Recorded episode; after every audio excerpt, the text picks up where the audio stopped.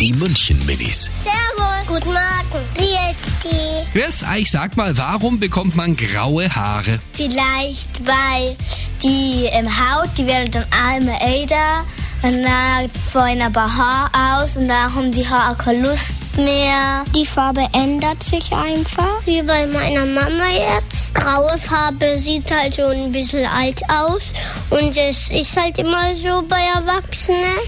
Die München Minis. Jeden Morgen beim Wetterhuber und der Morgencrew um kurz vor halb sieben.